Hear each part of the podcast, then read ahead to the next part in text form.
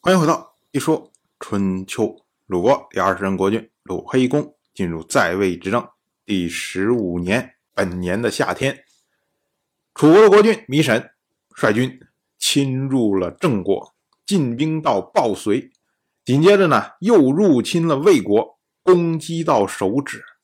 那么郑国的公子郑喜与反击，入侵了楚国，攻占了新市。我们要说啊。楚国这一次北进呢，非常的凌乱，因为按照以前北进的方式，一定是说我所有的压力都施加在郑国身上，然后把郑国打服了，然后紧接着再去攻宋国，这是稳扎稳打的战略。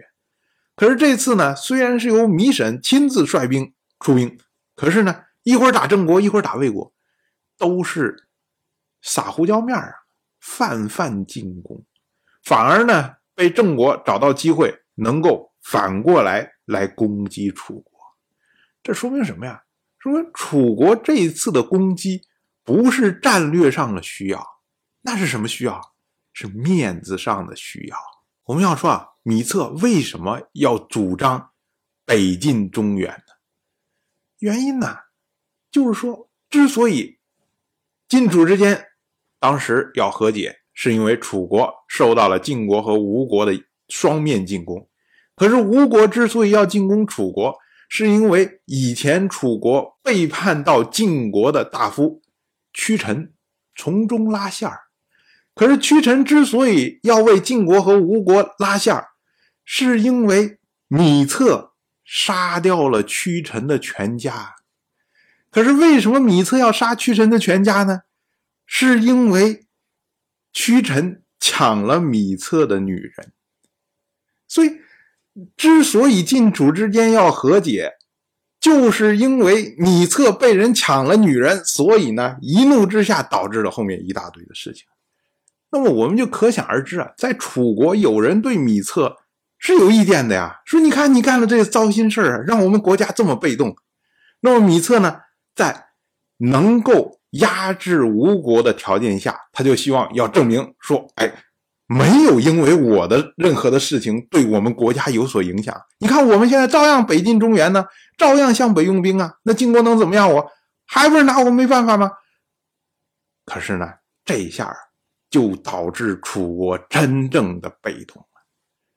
那么晋国这边呢，一看，呃，楚国有所异动，竟然违反了协议，向北用兵。”那么晋国的执政大夫栾书就打算要报复楚国，要重新向南用兵。可是呢，晋国大夫韩厥他出来劝阻，他说啊，没有出兵的必要，让楚国继续加深他们自己的罪孽，民众将会背叛他们。没有民众的支持，还打什么仗啊？韩厥的意思啊，就是说楚国他是背弃盟誓，驱使民众进行。不道义的战争，那么自然呢就会失去民众的支持。我们晋国静待时机就可以。到了本年的秋天，八月初十，宋国的国君宋霞下葬。宋霞呢是六月去世，八月下葬。那所谓诸侯五月而葬，宋霞三个月就下葬，这也算是春秋时代的时髦吧。宋霞呢，在位一共十三年，但是呢，他的事迹非常的有限。我们只知道呢，宋人为他定谥号为共，那么后世呢，则称宋霞为宋共公。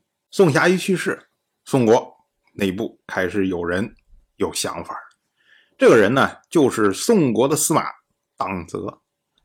当泽他是当氏，当氏呢，我们之前讲过。他是宋国公子宋荡的后人。之前的时候呢，有宋国的司城当义珠为宋国的先君宋楚就殉死，所以当义珠去世之后啊，他的司城的位子就由他的弟弟荡悔来继承。那么后来荡悔又被转封为司马，而这位荡泽呢，就是荡悔的儿子。荡泽他是一看。哎，老国君去世，新国君还没有正式继位，那么他呢有心要削弱宋国公室的力量，于是呢就找了一个借口杀掉了宋国的公子宋斐。当然，我就这么一说，您就那么一听。感谢您的耐心陪伴。如果您对《一说春秋》这个节目感兴趣的话，请在微信中搜索公众号“一说春秋”，关注我。您不仅能得到《一说春秋》文字版的推送，还可以直接和我互动交流。我在那里等待您的真知灼见。